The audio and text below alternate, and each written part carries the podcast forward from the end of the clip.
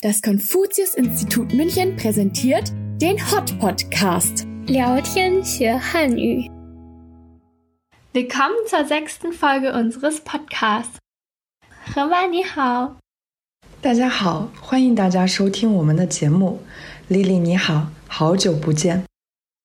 Der Sommer steht vor der Türe und wir freuen uns alle über das schöne Wetter. Vor Corona sind wir in den Sommerferien oft nach China geflogen, um unsere Großeltern und andere Verwandten zu sehen. Dieses Jahr geht das aber wahrscheinlich leider nicht mehr. 因为疫情，我妹妹和我已经很长时间没回过中国了，今年有可能也回不去了。说到回中国探亲，我刚好有一个问题想问你，因为汉语和德语的亲属称谓差异还蛮大的。 比如德语里的欧玛和欧帕，既指爸爸那边的，也指妈妈那边的妈妈和爸爸。但是在汉语里，妈妈的父母叫外公和外婆，爸爸那边的我们叫爷爷和奶奶。所以我想知道，你回中国看望亲人时，有没有碰到过不知道如何称呼的情况呢？Das Interessante an der ganzen Verwandtschaft in China ist, dass jede Person eine eigene Bezeichnung hat.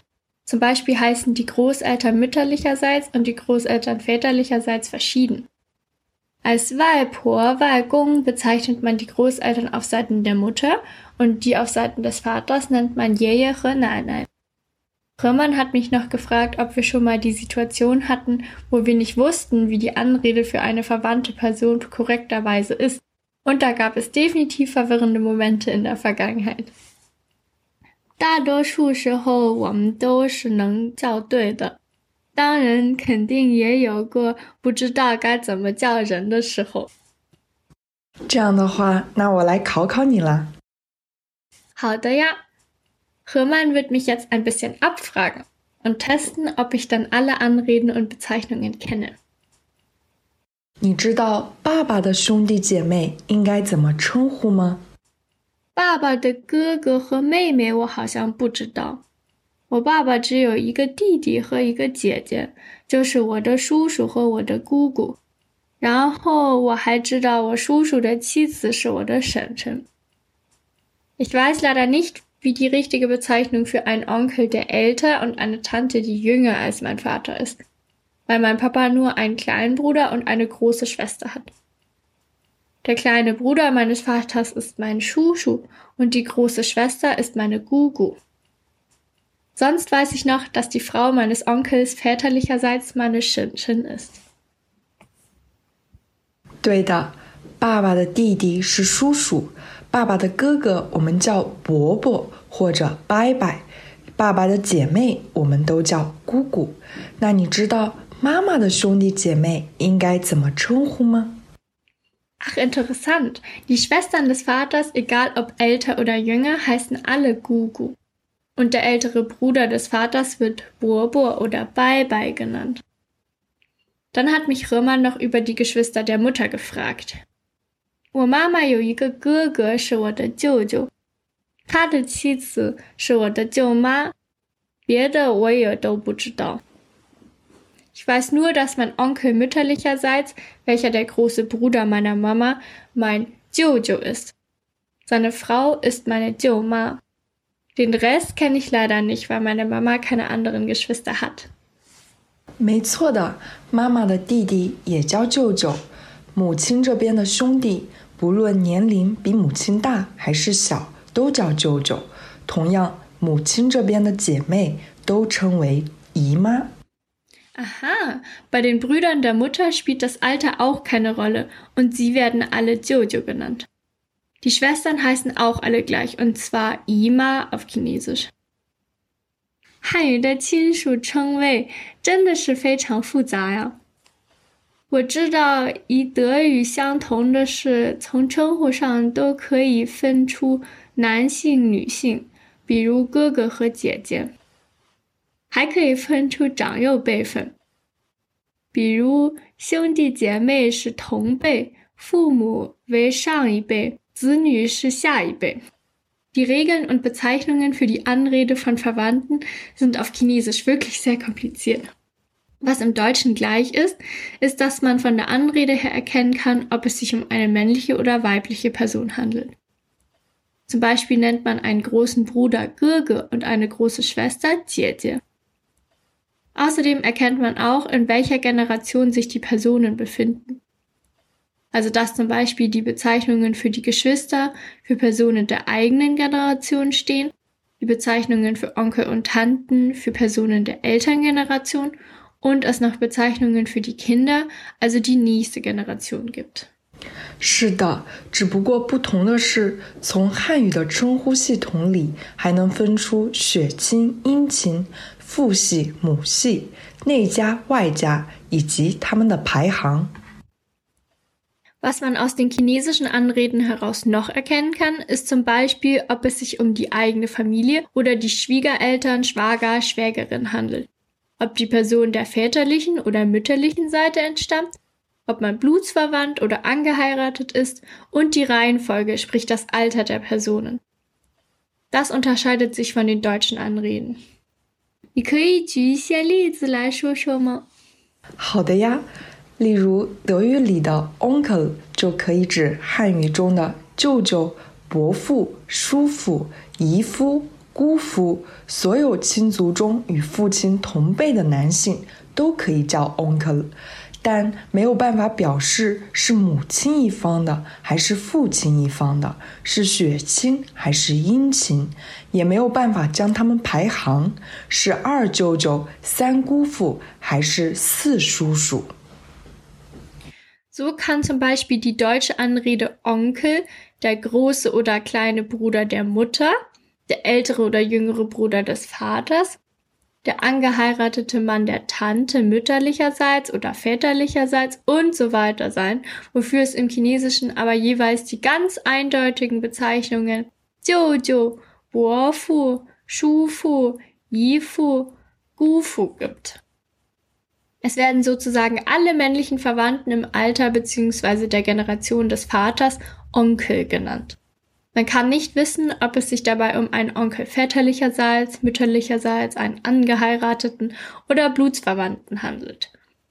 Und wenn die Eltern mehrere Geschwister haben, kann man die Reihenfolge nur durch das Onkel auch nicht heraushören. Im Chinesischen wäre zum Beispiel der zweitälteste Bruder der Mutter der Ajojo, der Mann der drittältesten Tante der Sangufu und der viertälteste Onkel väterlicherseits der Si Shushu. 再比如，外公外婆和爷爷奶奶就是区分内家外家的例子。外公外婆属于母亲一系的，被认为是外家，用一个“外”字前缀和自家画出界限了。同样的例子还有，儿子的孩子是孙子或者孙女，女儿的孩子是外孙或者外孙女。Im Chinesischen gibt es außerdem noch die ganz spezifische Unterscheidung der Großeltern, weil die Eltern der Mutter als äußere Familie und die des Vaters als innere Familie gelten. Das liegt daran, dass die Frau früher sozusagen in die Familie eingeheiratet ist, also durch die Heirat zur inneren Familie aufgenommen worden ist. Es gibt noch das traditionelle Wort Qu-Qizi, was übersetzt so viel wie eine Ehefrau hereinholen bedeutet. Andersrum steht das Wort Ja für das Heiraten der Frau, was ein bisschen die Bedeutung vom Herausgehen symbolisiert. Das Wort Wal bedeutet außen und spiegelt dieses Verhältnis wider.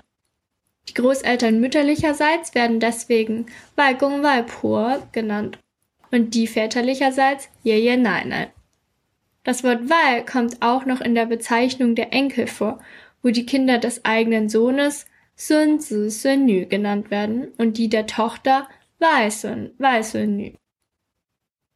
Heutzutage wirkt das natürlich sehr sexistisch, aber diese traditionellen Wörter stammen noch aus einer Zeit, wo der Mann als das Familienoberhaupt galt und die Frau ihm untergeordnet war. 在汉语里，还有一个有趣的现象，就是常把亲属称谓用于非亲属关系的交谈者身上，朋友、同事、邻居之间，乃至刚认识的人之间，都可以使用亲属称谓，如老爷爷、老奶奶、大妈、大叔、阿姨、大哥、大姐和小妹等。这样既可以在人际互动中拉近两者关系，同时也反映了中国人家本位的思想。当一个陌生人和自己多少有了血缘关系之后，就会产生信任感。比如外国人听起来就很有距离，但是换成老外之后就亲切了许多。Noch eine interessante Sache ist, dass man im Chinesischen die ganzen Anreden wie Oma, Opa, Onkel, Tante, Bruder, Schwester und so weiter auch für Menschen verwenden kann, mit denen man nicht verwandt ist. Man kann alle möglichen Personen so ansprechen, von Kolleginnen und Freundinnen bis hin zu Personen, die aus demselben Ort wie man selbst stammen oder Leute, die man gerade erst kennengelernt hat. Das macht man meist, um Nähe und Vertrauen aufzubauen, und es spiegelt auch das familiäre Denken in China wider. Wenn man fremde Menschen wie seine eigene Familie anspricht und behandelt, vertraut man sich automatisch gegenseitig mehr. Zum Beispiel steckt in dem Wort Wahlgulden viel Distanz, aber das Wort Lao Wal klingt schon viel vertrauter und inniger. Die ganzen chinesischen Bezeichnungen und Anreden für die Verwandten sind zwar sehr kompliziert, aber auch sehr interessant. 汉语称谓虽然很复杂，但是也很有意思。了解了其中的文化内涵之后，对学习和使用正确的称呼更有帮助了。那很好呀，语言是文化的外在表现形式，文化是语言的内涵。了解语言背后的文化，有助于我们更好的学习和掌握目标语言。Röhrmann hat total recht. Unsere Sprache beeinflusst unsere Kultur stark und ist deshalb auch wichtig. Und wenn man die ganzen Bezeichnungen einmal verstanden hat, sind sie gar nicht mehr so schwer zu merken. 今天的节目到这里就结束了，很开心了解了这么多关于汉语亲属称谓的小知识。你们还有什么想要了解的吗？ 欢迎留言和我们分享。Ich habe heute vieles zum Thema Verwandtschaft in China gelernt. Wir hoffen, dass euch die heutige Folge gefallen hat und wenn ihr noch Fragen oder Anregungen habt, schreibt uns gerne. 再见，河曼。再见，丽丽。